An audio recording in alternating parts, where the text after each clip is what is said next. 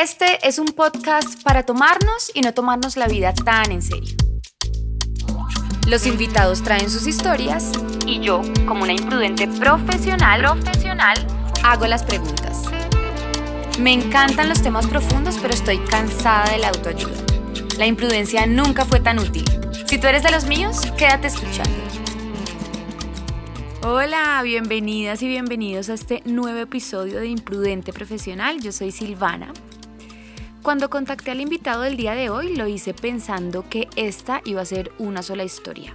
Pero a lo largo de la entrevista me di cuenta que Juan tiene varias historias para contarnos.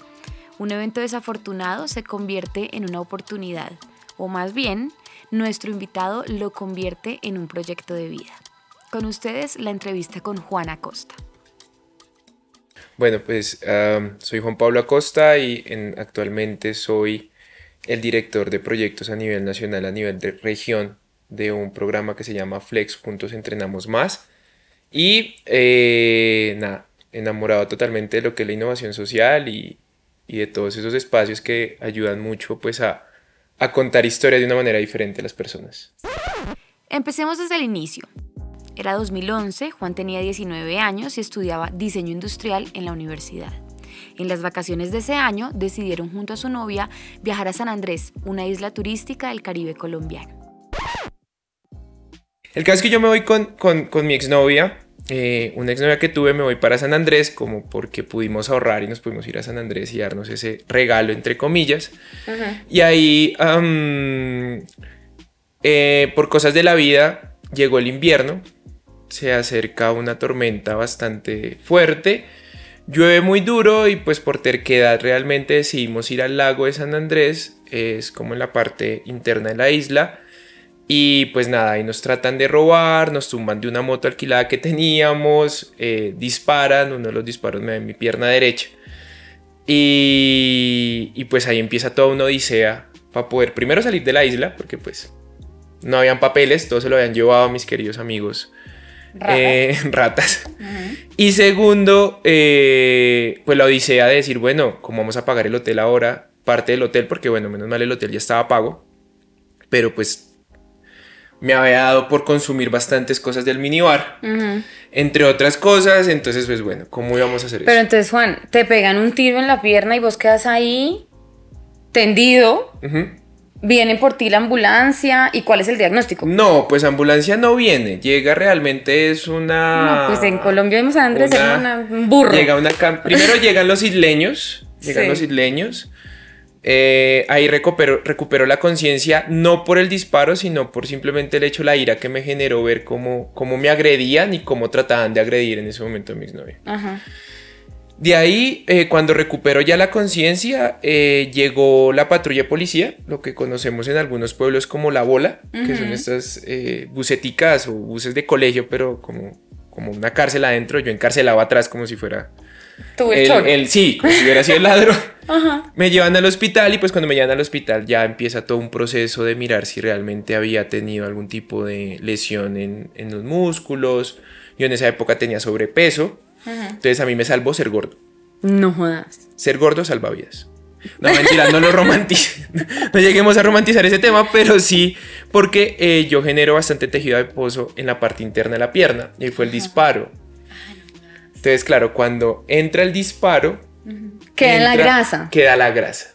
No jodas. Ajá ahí queda una arteria que se llama la arteria femoral. Si eso me hubiera golpeado ahí, me hubiera tocado eso ahí, me hubiera desangrado en 15 minutos.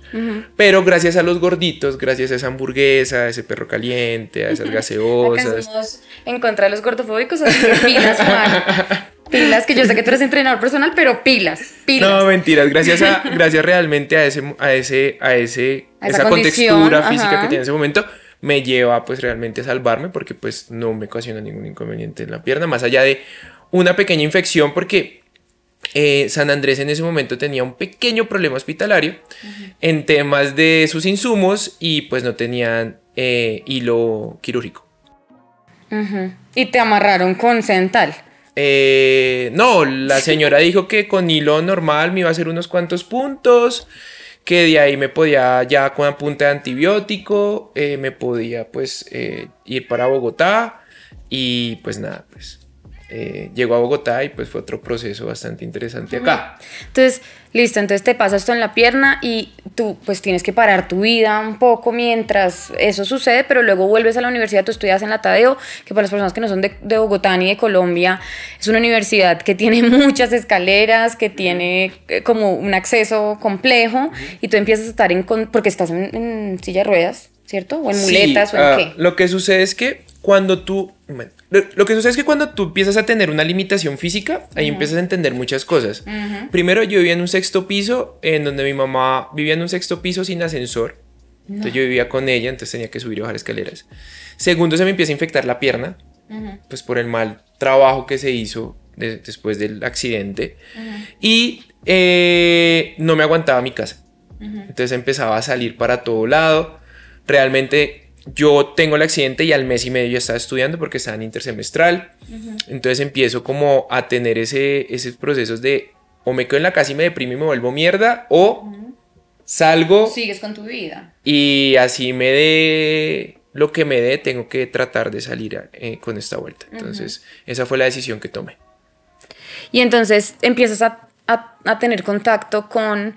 Em, las limitaciones que tienen las personas que usan silla de ruedas, que usan muletas, que usan cualquier tipo de ayuda ortopédica, ¿cómo se llama eso? Y ahí como que cambia tu vida para siempre y cambias el rumbo de lo que estabas haciendo, de lo que, de lo que querías hacer y ya es lo que eres hoy. Entonces cuéntanos cómo fue ese proceso. Entonces, claro, yo pensé que iba a salvar el mundo o que me iba a salvar mi vida haciendo cajas de em, oficina. metálicas. no, no queremos ofender a los, a los industriales que hacen cosas para oficina, pero en realidad mucho más interesante lo que haces hoy, Juan.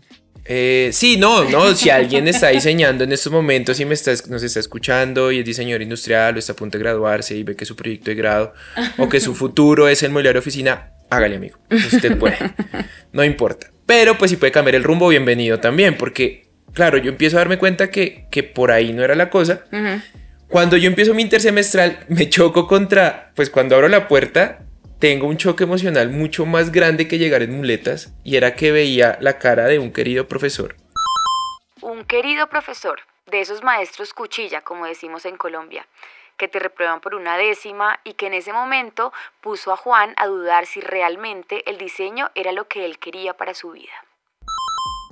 No, no, me encuentro ese tipo en la universidad y ese tipo me empieza a cambiar la cabeza y me empieza a decir, oiga, ¿usted quiere hacer mobiliarios o quiere trabajar con algo mejor? Entonces empiezo a investigar sobre discapacidad. Pues el tipo me vendió muy bien la idea, entonces salgo yo a la calle y empiezo a encontrar personas con discapacidad, entre esos en Gran Estación.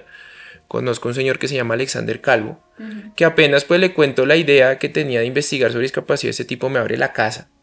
Prácticamente me dice, vaya a mi casa, yo lo invito. Aquí hay que dar un contexto. Y es que Gran Estación es un centro comercial en Bogotá en donde las personas que prestan el servicio de vigilancia tienen en su mayoría condiciones de movilidad reducida. Casi todos están en silla de ruedas. Empiezo yo a, a, que después de 3, 4 meses de estar usando silla de ruedas después del accidente, este tipo me empieza a explicar cómo usar una silla de ruedas. Y yo, ah, claro, con razón me caí, con razón me raspé, con razón subir un puente Transmilenio me fui de jeta, infinidad de cosas me pasaron. Entonces, de ahí empiezo yo a darme cuenta con don Alexander de que no era simplemente diseñar una silla de ruedas o una rampa o un mobiliario de oficina para personas con discapacidad, sino algo que les diera eh, un segundo, como un nuevo valor, un segundo valor a sus piernas. Y es porque ellos empiezan a darse, él empieza a comunicarme, decirme, vea, yo tengo piernas, pero no las muevo. Y por no moverlas no significa que yo las golpee, que yo las trate mal, que yo les haga esto, que les haga lo otro. Si uno a veces los ve y ellos son capaces, algunos son capaces de ponerse su pierna en el cuello. O a veces uno los ve y se suben a, se van a pasar a una silla y golpean las piernas como, pues, porque no sienten. Claro. Entonces, que es como queremos, como quiero de nuevo valorar mis piernas, quiero. Entonces, empiezo todo un proceso de diseño y ahí diseño una máquina. Yo diseño es una máquina donde la persona llega, se pone ¿Se pone sus piernas, no, él entra en la silla de ruedas. Ah, entra en la silla de ruedas. Pone sus piernas sobre una plataforma y, y ahí con la silla de ruedas apoyado de unas poleas a los lados, empieza a tratar de mover sus piernas a recogerlas, y extenderlas. Todo en la vida sirve Y es que eh, yo uso correderas de mobiliario oficina para hacer este efecto de, que de, de, poder mover esta plataforma y que las piernas se muevan suave. La investigación sobre discapacidad y la máquina se habían convertido en el proyecto de grado de la Universidad de Juan, y aunque estaba emocionado con el tema y tenía un compromiso con el señor Alexander, Juan era joven y le interesaba sobre todo graduarse. Nunca había trabajado con población con necesidades especiales antes y creyó que cuando terminara de sustentar su proyecto de grado, la máquina sería cosa del pasado. Pero eso no fue así. Ahí quedó. Ahí quedó. Ahí quedó. O sea, eso era un pedazo de madera. Yo no invité nunca a ninguna persona con discapacidad al, evento, a la presentación de proyecto de grado. Era mi exnovia. Eh, fue allá, puso sus piernas, eso estiró, no sé qué, bla, bla, bla. Felicitaciones, bravo. Hasta luego. Hasta luego, tiene cinco. Ah, bueno, pero sacamos cinco. Terminé eso. Ajá. Y, um, y pues nada, le muestro a don Alex, pues don Alex me mira como... Bueno, bien. Y... Ajá. Y eso es un pedazo de madera. Y... Ajá. O sea, pues porque obviamente hay un tema y es que hay una cosa que hay que ser muy franco y es que las personas con discapacidad siempre lo cogen como ratoncitos de laboratorio. Bueno, a todas las poblaciones que son entre comillas vulnerables, ¿no? Sí, sí, entonces, ay, que yo quiero diseñar para afrodescendientes. Entonces vamos allá y entonces el ratoncito, ay, vean. La foto, el, el y como bailan de bonito, ay, tan lindos. Eh, ay, que quiero trabajar con indígenas, ay, tan bellos, como, ay, como hacen todos sus procesos de costura, su cosmovisión, ay, tan lindos todos. Y chao. Chao. Y vean, hice un proyectazo. Está ya guardado en la biblioteca de su universidad, querido amigo. Entonces, sí, de acuerdo. Esas cosas pues me hicieron empezar a sentir como mal, la verdad. Culpa. Yo, hijo, yo le dije a él que no iba a ser así. Entonces, ahí tomo la decisión de quemar mis barcos y le digo a mi mamá, no hay grado. Y pues obviamente mi mamá... Pues, me quería como acabar. Y me dice, bueno, si no hay grado, entonces ¿qué va a haber? Y yo, proyecto. No tengo ni idea esto qué va a hacer, yo quiero diseñar la máquina, quiero ver qué se hace. ¿Y ahí seguías con la idea de la máquina de estirar las rodillas o cómo había mutado? No, ahí seguía la máquina de estirar las rodillas. ¿Y, para qué? ¿Para qué estirar las rodillas? O sea, perdón, perdón la ignorancia, pero es que... Tranquila. Lo que pasa es que cuando tú vives mucho tiempo sentado, empiezas a generar escaras en la piel. Ah, ya. Que son problemas de circulación por puntos de presión. Uno. Dos. Cuando tú empiezas a... Hay existen máquinas electrónicas que hacen esos ejercicios. Sí. Que tú te las pones, que son como una especie de yeso. Sí. Te las pones en la pierna, tú estás acostado y ella lo que hace es tratar de extender, flexionar y extender la pierna, la cadera, ¿cierto? Entonces flexiona y extiende la cadera. Así como cuando a ti te hacen este ejercicio, te cogen y te mueven hacia el pecho, te llevan la rodilla al pecho y te la estiran, ese mismo ejercicio, pero son máquinas que están diseñadas para tú darle el nivel de velocidad, darle play y ella lo hace todo. Tú ahí no tienes ninguna participación. O sea, ahí tú puedes estar viendo televisión y lo que haga la máquina no me importa.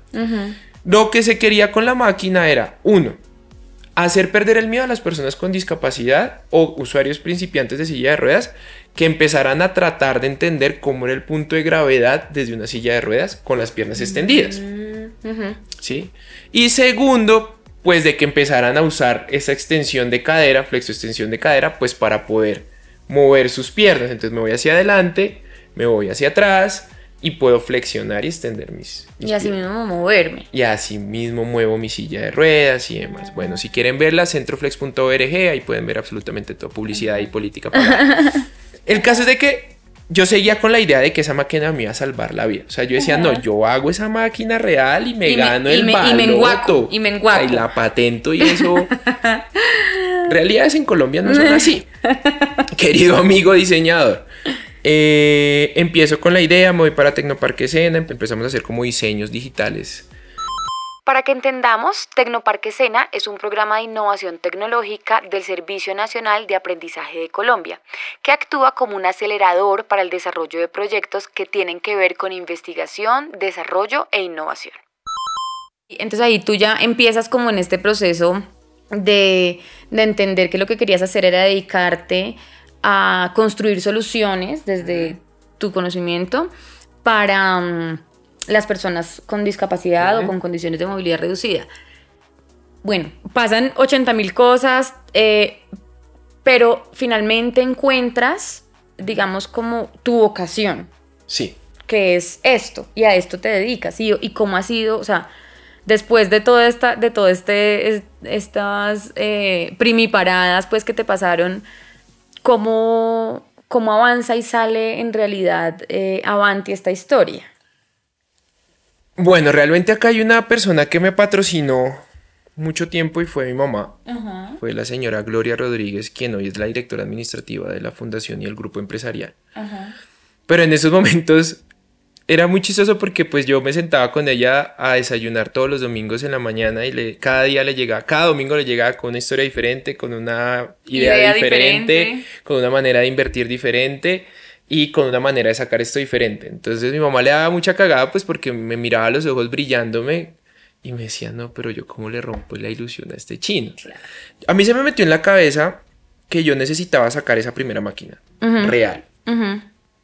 La montamos en el 7 de agosto, pero no es como las historias de yo tengo plata, voy... No, pues que mandar a hacer una máquina de esas podía llegar a costar aproximadamente en esa época 5 millones de pesos. o sea, 2 mil dólares. Mamá me decía, ¿cómo no? No te voy a dar 5 millones de pesos. Sí. Entonces me conseguí pues alguien que me ayudó como a sacarlo más barato, eh, que fue una persona que me ayudó mucho cuando tuve el accidente, que lo conocí precisamente en San Andrés, y lo llamo y le digo, oiga, necesito su taller en el 7 de agosto para poder empezar a trabajar. Entonces, somos nosotros los que hacemos la máquina, con una dobladora de, de exhaustos, allá el man nos doblaba y nosotros con un ángulo tratando de contar y mirar y armamos y terminamos conociendo un montón de cosas a nivel de metal mecánica que no teníamos ni idea. Obvio. Empezamos a tratar de conseguir las cosas, pero mi mamá siempre que llegaba a la casa me decía, la factura. Ay, divina. ¿Ella es contadora o algo? Ay, no, divina. La factura. Entonces mi mamá llegaba, mira la factura y anotaba. Yo no sé si mi mamá todavía tenga ese folder, ojalá lo haya botado porque le dio mucha plata. El caso es de que sacamos la máquina y cuando sacamos la máquina eh, se la entregamos a don Alex, como mire, cumplimos. Ay, es re bien. Ajá. Entonces entregamos a Don Alex. ¿Cuánto después? ¿Seis meses después? No, eso fue como un año después. Ay, qué pecado, Don Alex. Entonces, bueno, le llegamos a la, a la casa con Don Alex y me consigo unas amigas que son voluntarias. Eh, fueron voluntarias fisioterapeutas y empiezan a hacerles estudios de investigación. Y empezamos a darnos cuenta de muchas cosas. A partir de ese primer De ese primer piloto empiezan a surgir cosas. Y yo siempre me había sentado con mi mamá a decirle, el día que yo llegue a Arcángel, la estallamos, mamá. Arcángeles, para, para, el contexto, es una fundación muy conocida acá en Bogotá que trabaja temas de discapacidad y son unos tesos. Yo tengo un par de amigas que han trabajado ahí, son unos tesos. Y es como el referente. Frente al tema de lesión medular. Frente al tema de lesión medular, pero además humano, ¿sabes? Como que ellos tienen esta experiencia, esta reputación de ser amorosos, divinos. Además, el director es un man con discapacidad, ¿no? Eh, José Luis, ¿cómo se llama? Juan Pablo. Juan Pablo. Eh, whatever. Em, entonces tu, eh, tu sueño era llegar a Arcángeles. Sí. Entonces yo decía, no, mamá, llegamos a Arcángeles y la estallamos. yo he tenido algo de la facilidad de llamar sin miedo. Entonces yo llamé a Arcángeles un día, así como cuando uno llama a pedir una cita. ¿Sabes qué? Tú tienes una cosa que tienen todos los emprendedores, te lo digo porque mi hermano es emprendedor, porque una pareja con la que yo duré muchos años es emprendedor, y es que tienen inocencia infantil. Ah, sí. o sea, son niños pensando como en cosas de grandes. O sea, yo le, yo le decía a mi pero marica, ¿cómo se te ocurre? Me decía, haciéndolo. Y así llamaste a Arcángeles como una hueva. Sí. De la nada. Sí. No conoces a nadie. Y antes de ir con los Arcángeles, a mí me pasa mucho eso. Por ejemplo, a mí me pasa mucho que la gente piensa como que yo me acerco a cualquier persona y yo pienso que a mí nadie me va a hacer daño en mi burbuja de emprendedor, a mí nadie me va a hacer daño. Sí. Yo tengo el pensamiento de que si yo llamo acá y me cerraron la puerta es porque están ocupados, no es porque no les interese. Divino. y lo otro también que me pasa es de que eh, en mi burbuja no existe el tema de que hablen mal, ni que eh, digan que es malo, nada, sino simplemente cosas por mejorar o que a mí nadie me va a robar. Y así mismo la vida me ha dado muchas cosas. Y así, mismo te pegaron un tiro en una pierna, querido. Y así mismo sí, pero pues no fue de malo. El man tenía mala puntería.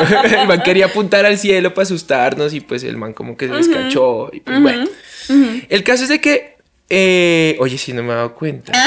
pero bueno, el caso es de que llego a Arcángeles con la máquina, conozco al doctor Juan Manuel Guevara persona que yo en verdad admiro y quiero mucho. Y él me dice, mi hermano, yo quise ser diseñador, industrial. Y yo, watch. Ok. Entre ya, haga estudio de investigación. Duré voluntario. ¿Qué quiere decir hacer un estudio de investigación? Que te prestan los pacientes, por decirlo de una forma asquerosa. Sí, pero eran prestan. Pero sí, pero eran entonces te prestan los pacientes, te prestan las instalaciones, vos llevas tu maquinita soldada con mocos y ahí observas cómo funciona, ¿cierto? Claro. Pues no era tan soldada con mocos, hoy en día todavía sirve, la tengo dentro de bodega y en verdad funciona mucho después de ocho años, en verdad el diseño funcionó mucho, pero lo que hicimos fue un estudio de investigación con, con todas las personas que tenía Arcángeles en ese momento, que me la asignaron y yo me volví voluntario en el área de niños. que quedamos al lado del área de niños. Entonces yo empecé a trabajar con niños. En mis tiempos muertos trabajaba con niños y en mis tiempos eh, de, pues, de, obviamente, de armar todo el proceso, pues trabajaba con las personas ahí. Entonces ellos empezaron a decir, pero póngame música. Entonces yo empecé a poner música, no, las personas que entraban a la máquina. Ah, empecé a conocer un fisioterapeuta que dice, no, esto hay que, ella, ellos se pueden elevar, entonces la máquina tiene unas estructuras a los lados donde la persona se puede coger y puede elevar su cuerpo. Entonces al elevar su cuerpo, empieza a liberar muchas más cosas, empiezan a mover la cadera, empiezan a ver movimientos de los pies tipo pedal porque ellos están eh, con unas bisagras. Entonces empieza a haber un montón de cosas que empezamos a darnos cuenta y dijimos, no, esto, esto no solamente es vender la máquina. Habían dos caminos. O, nos poníamos a vender la máquina hospital por hospital y armar el mismo cuello botella de, ¿quiere usarla? Golpeé el hospital y trate de entrar. Además, pues Juan, el hospital no hay lo quirúrgico. No. no. Ahora no les van a interesar tu máquina, que es un espectáculo, pero no les va a interesar. Pero yo la quería llevar a San Andrés. No, mentiras. pues por supuesto, pero a lo que voy es que el hospital tiene prioridades más críticas. Claro, claro. Acá en Colombia y sé que en Latinoamérica. Eh, que la máquina, que ni siquiera es de rehabilitación, es, o sí. Sí, sí, la máquina termina siendo una máquina de rehabilitación de nivel 1. Ajá. Después de un estudio. Nivel 1 es un nivel que no genera ninguna intervención al cuerpo. O sea, no te no te interviene el cuerpo, o sea, no tiene que ingresar a tu cuerpo, pero que genera un beneficio y que no depende de electricidad, o sea, que depende de la mm. autonomía del mismo, entre comillas, paciente. Sí. Sí. Ok. Entonces, usamos la máquina, de ahí salen un montón de ejercicios. Arcángeles en esos momentos con su nuevo director médico porque mi querido Salvador y amigo se va, que es Juan Manuel Guevara, se va también eh, el director que mencionabas ya no es, que es Juan Pablo, también se va, que también me, me, apoyaba mucho en ese momento. Se va mucha gente que me apoyaba desde arriba, ¿no? Ajá. Y yo, ouch. Entonces, Arcángeles entra en un tema de qué es de nosotros y qué es de usted. O sea, intelectualmente. Intelectualmente. ¿Qué, entonces, ¿cómo vamos a hacer? No, eso fue un chicharrón, porque pues imagínate todos súper abogados. Claro, ¿y tú? Y yo con un amigo que ni se había graduado. Ay, no. Y yo, pues la máquina es mía. Ay, divino, Y aquí tengo que la estoy haciendo. No, eso era. Jamás tenías tres años. No, yo. 26. No, en esa época tenía 19 años. No, cállate. Pues 19, 20 años, no. O sea, los manes te querían no, ellos realmente, ellos realmente me vieron, vieron a mi amigo y dijeron como, ay, váyanse. Sí, obviamente. Entonces, bueno, nos fuimos. Pero se fueron capitalizando una experiencia brutal. Todo un conocimiento brutal. Llegamos a Fundación Cirec. Vuelvo y contacto a este doctor Juan Manuel Guevara y empiezo yo a buscar espacios donde montar un spinning, porque a mí se me ocurrió el spinning no en, en, en bicicleta, sino en la en la filosofía de que es un spinning, es un instructor al frente y varias personas que siguen a este instructor y se puede hacer con la máquina poniendo música. necesitaba plata para seis máquinas. Mamá, ya no es una, ahora son seis. Y doña Gloria. mamá, mamá, ya no son dos millones, mamá, ahora son cuarenta. Ay, no jodas. ¿Y doña Gloria accedió? Entonces mi mamá, eh, no, obviamente no. mi mamá me dice como, ajá, ¿y qué?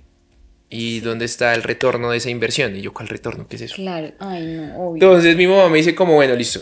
Eh, yo busco al, al doctor Guevara, el doctor Guevara se me suma y me dice, hagamos el estudio de investigación. Yo y mi equipo de fisioterapeutas, de fisiatras, nos unimos, hacemos todo un estudio gigante. Y vamos a buscar el espacio, empiezo a buscar el espacio, todo el mundo me cerraba las puertas. Y empiezo yo a darme cuenta de que nada, Aquí no se podía. Conozco Fundación CIREC gracias a Juan Manuel Guevara. Conozco a Daniel Gómez Perico, que es el director de CIREC. Y me dice, Acá tiene un espacio. Sire, que es una fundación también especializada en, en órtesis y prótesis y trabajo de lesión medular. es muy importante. en Colombia. Pero es muy importante en Colombia, si no la más importante. Ella trabaja mucho, lo que pasa es que ella, es muy importante porque hace mucho trabajo en territorio, ¿no? En terrenos de conflicto, pues conflicto armado y demás. Entonces, bueno, me abre, yo siempre había pensado un espacio cerrado, así como uno se, se sueña las cosas, pero resulta que cometí un pequeño error, así como en lo de idiomas.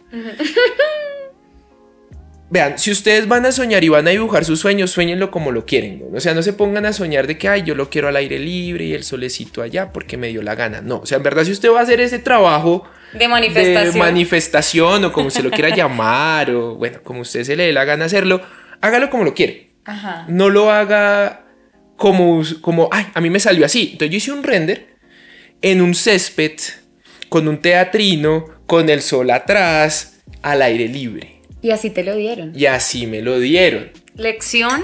Marica, dibujen bien, o sea, hagan las cosas como son, ¿Sí? O sea, hay que pedir. Sí, pidan como, quieren. Acertadamente. Claro, pidan como quieren porque. Aplica para novio. No, pues sí. Aplica para Ay, es que yo quiero un novio y usted lo dibuja.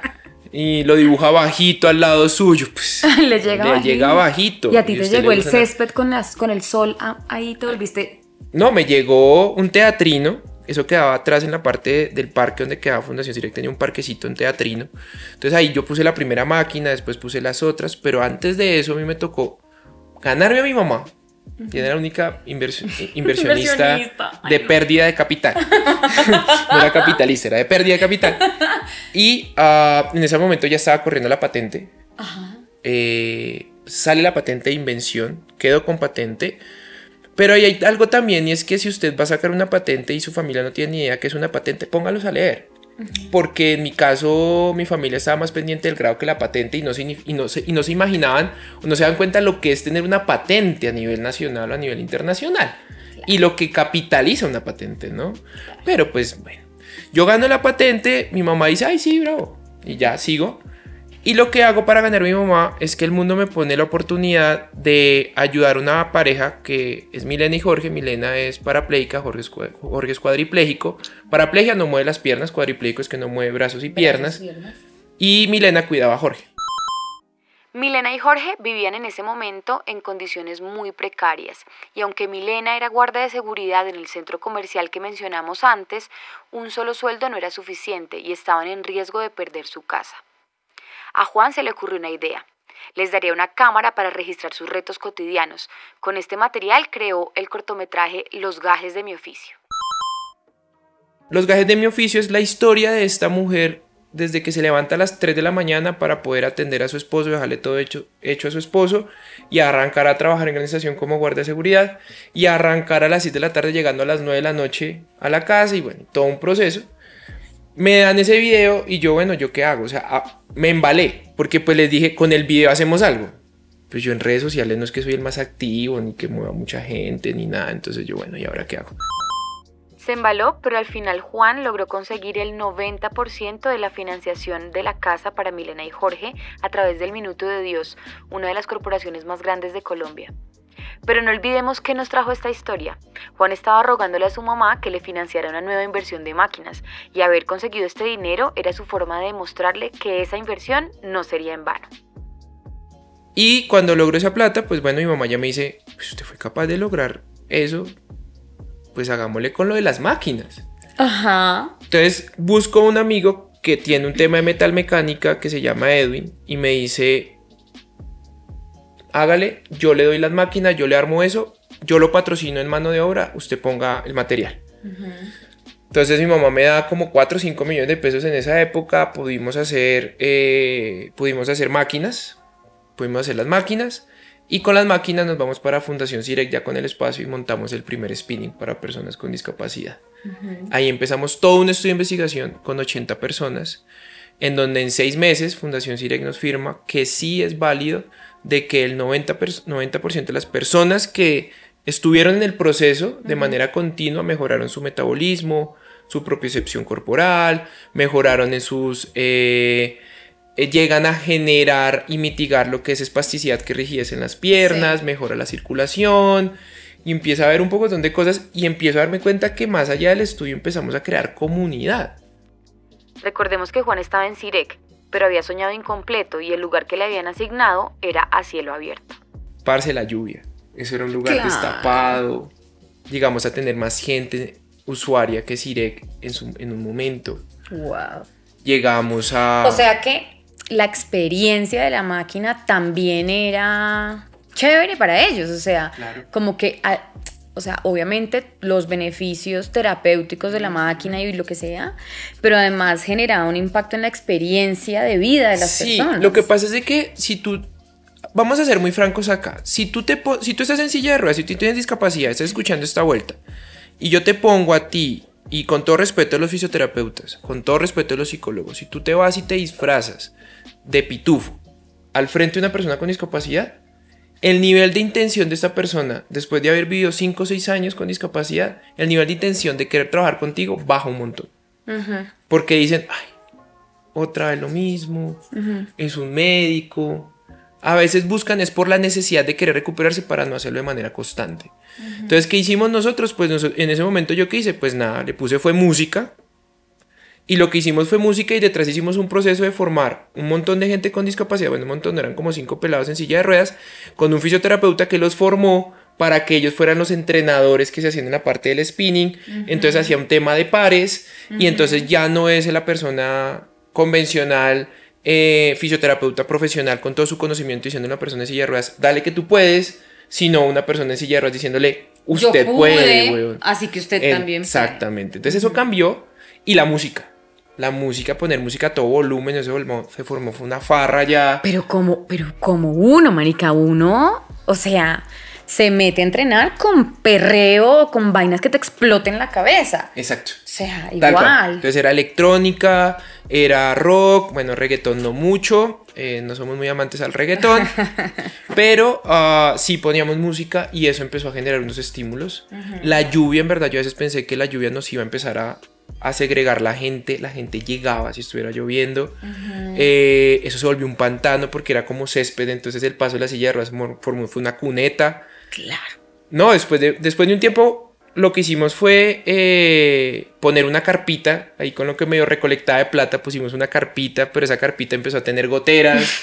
No, eso era todo un cuento. Después mi mamá hizo fue como una especie de, bueno, la carpa era medianamente grande, pero le hizo como una especie de, no sé, como de telas que caían hacia el piso. Y esas telas llegaban y lo que hacían se emposaba el agua, entonces eso a veces se reventaban y mojaban a la gente. Era toda una odisea, pero, pero logramos sacar ahí el primer spinning realmente. Eso fue bastante chévere. Ah, ya después de eso, ya para resumir, digamos, la estancia en Sirek, eh, pierdo la patente, la cedo al mundo, porque me doy cuenta de que debo quitarme ese ego de diseñador. Y ese ego de diseñador era decir, la máquina te va a llevar más lejos y realmente no, me estaba haciendo era un estorbo porque necesitaba era entregarle nuevos servicios a la gente. Entonces lo que hago es desarmar las máquinas, dejo una o dos máquinas y me pongo a estudiar entrenamiento físico eh, y me dedico a hacer, me dedico a estudiar entrenamiento físico, mezclando el entrenamiento físico para personas con discapacidad, mezclando la experiencia que tenía voluntario en fisioterapia. Y empiezo a diseñar boxeo inclusivo. En ese momento se une Juan Pablo Arevalo, quien es cuadripléjico. Este loco se para de cabeza y hace yoga. Entonces el man empieza a enseñar yoga, yo empiezo a enseñar boxeo, empiezo a enseñar funcional training, empiezo a enseñar varias cosas y la máquina empieza hay, hay que darse a un lado. Ya de ahí, ah, en Fundación Cirec, eh, me hacen una pequeña propuesta indecente. Y es, quédate en Cirec y te pagamos lo que en ese momento yo tenía que esforzarme todo un año para poder ganármelo. O te vas, porque necesitamos el espacio. Eh, y pues nada, me fui. La decisión de Juan de rechazar esta propuesta estuvo mediada por un hecho muy importante.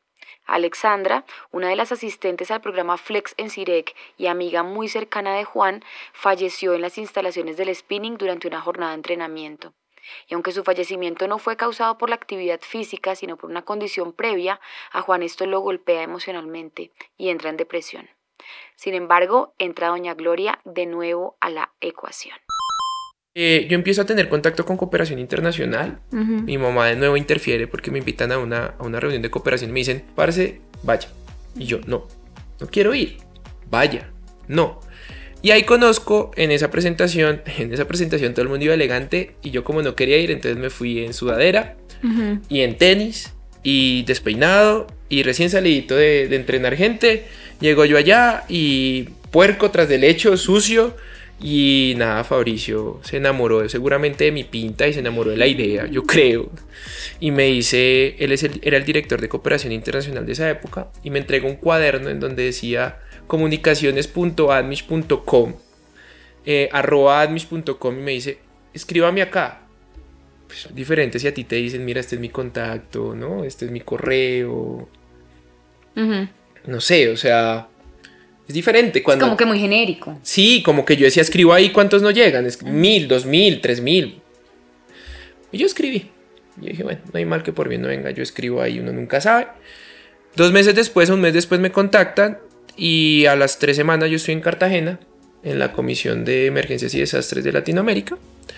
Y ah, en esa reunión conozco a Humanity and Inclusion, quien es mi socio, hoy en día eh, estratégico para poder cumplir el sueño que en el momento habíamos dicho tanto y era llegar a lugares y territorios de conflicto y posconflicto armado de difícil acceso en el área de rehabilitación. Desde ese viaje a Cartagena hasta que Juan recibió su primer apoyo de Humanity and Inclusion pasaron dos años. Dos años en los que parecía que el sueño de Juan había llegado a su fin. Durante ese tiempo yo monté un pequeño centro en, en un salón comunal de la casa de una cuidadora de una pelada que se llama Laura. Y, y mi mamá me decía, ya, o sea, ya murió esto, ya no hay más. Mis amigos, todo el mundo me decía, ya, ¿qué más quiere? O sea, estás en un salón comunal, estás como, como cuando se están terminando las cosas, como que el restaurante estaba en un súper local y después termina en una esquina y ya después como que cerró.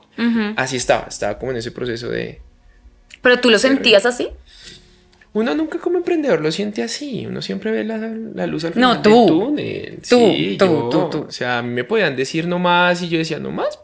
Solo que ahí es cuerda para rato. La cuerda a Juan le alcanzó para esperar esos dos años hasta que finalmente Humanitarian Inclusion decidió invertir en Flex y convertirse en su aliado estratégico para implementar el programa en zonas alejadas y azotadas por el conflicto armado. Hoy en día estamos en más de 12 eh, municipios del país, en tres departamentos focales. Hemos llegado a impactar más de 3.000 personas. En total, Flex ha formado más de 120 líderes y 60 voluntarios que implementan los programas de entrenamiento inclusivo en los centros fijos. Además, desarrollaron una modalidad de maleta móvil que actualmente se encuentra en La Guajira, Barranquilla y la Comuna 13 de Medellín. Juan es el director general y doña Gloria, la mamá, es la directora financiera. Si quieren conocer más, pueden visitar www.centroflex.org o buscarlos en redes como arroba programa flex. Juan, yo, yo, mm, pues nada, además de agradecerte, decirte que toda mi admiración y toda mi, mi, mi reverencia, porque en realidad em, ser ya emprendedor ya es tenaz, o sea, ya es durísimo, y ahora emprender alrededor de un tema tan poco taquillero como es la, la discapacidad, porque, digámonos la verdad, son temas que a muy pocas personas nos parecen interesantes. O sea, eh, creo que lamentablemente los temas sociales y las problemáticas y todo están catalogados como, ay, mamertos, fastidiosos, y a muy pocas personas nos interesan, me incluyo porque yo soy una absoluta, pues, metida en ese, en ese cuento. Entonces creo que esto es súper, súper inspirador para muchas personas. Mm, sé, deseo de todo corazón, pero también sé que, pues, esto es un proyecto eh, brutal, le, creo al proyecto, te creo a ti, le creo a tus compañeros y a tus socios. De nuevo, gracias, gracias, gracias por venir a mi casa, por abrirnos tu corazón a esta historia, por tu inocencia, por tu terquedad, por tu imprudencia. Estoy segura que eso es lo que el mundo necesita. Gente que, que se crea a sí misma, que se crea, ¿no? No importa si está bien, si está mal, si seguro puede ser mejor toda la vida, pero tú te crees te crees la historia, te crees eh, la importancia y está siendo una realidad y va a ser una realidad cada vez más, cada vez más grande, estoy súper segura. Sí, muchas gracias, no, en verdad, más allá de creerse y demás, es el tema de, de uno eh, es creer de lo que usted está haciendo, porque es diferente, porque es que es diferente el emprendedor que se cree. No, no, no. Que me he chocado con algunos que, ay Dios. Sí, no, no, no. Y otros creer lo que tú haces. Total, y creer, lo que tú haces. Creer lo que tú haces, porque cuando tú crees lo que tú haces, sales. Como sea. Como sea, sales. Mi, mi hermano tiene un dicho que yo amo que es mejor hecho que perfecto. Sí, y yo aprendí eso también porque uno de diseñador le enseñan que tiene que ser perfecto, todo tiene que ser divino, todo tiene que ser hermoso y no, salga, salga. Usted tiene una idea, salga. Quiere vender las mejores empanadas de Colombia porque son innovadoras, salga a venderlas en una esquina. Punto. O sea, si usted quiere salir adelante emprendiendo, tiene que salir a vender. Si no, no sale de nada. Así termina este episodio. Recuerden que para que estas historias sigan llegando a ustedes necesitamos que compartan nuestro contenido y nos sigan en nuestras redes sociales. Nos encuentran en Instagram y en TikTok como arroba imprudente profesional. Estamos en iHeartRadio, Spotify, Apple Music y Amazon Music como imprudente profesional. Gracias por escuchar. Nos escuchamos el próximo martes. Bye.